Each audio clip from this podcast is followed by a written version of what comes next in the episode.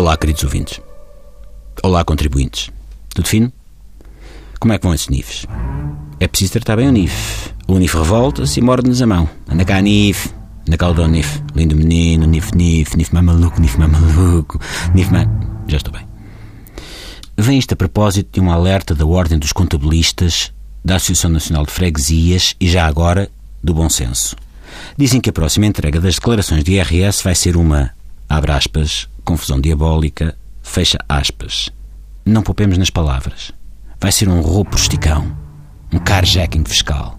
O fisco vai apanhar-me num semáforo, levar-me os cartões e o porta-chaves pata de coelho e abandonar-me em cuecas numa galé, com um esclavagista da Segurança Social a dar-me chicotadas no lombo para remar mais depressa.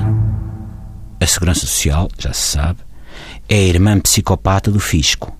É especialista em penhoras e em ameaças tipo bullying no recreio da primária, tipo dá-me a tua bola de Berlim ou põe a tocar os dame. Lembra aquele GNR que foi filmado a dar um biqueiro num porco? Ou os cartazes das presidenciais? É assim. A partir de agora, só contam para a declaração de IRS as faturas validadas no portal da internet das finanças. Além disso, cada despesa tem de ter uma coisa, o CAI. Eu não sei o que é um CAI, será doença. O CAI deve ser o nome científico da peste negra, ou da dengue, ou da salmonela, dos parasitas intestinais, da ramela, das pessoas estátua. CAI é o que uma pessoa grita quando bate com o joelho com toda a força na esquina de um móvel.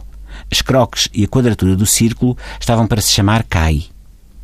Cada contribuinte tem de verificar as próprias faturas, ou seja, eu pago ao fisco e ainda tenho de trabalhar para ele.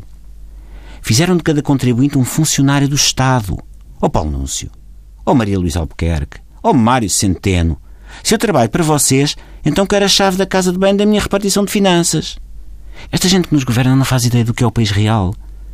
Que há pessoas que não conseguem distinguir um computador de um parquímetro ou daqueles aspiradores que andam sozinhos pela casa.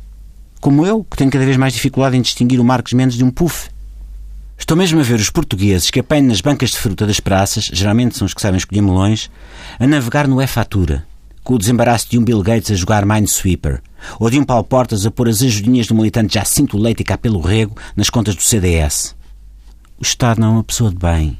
Mente, endromina e muda as regras a meio do jogo.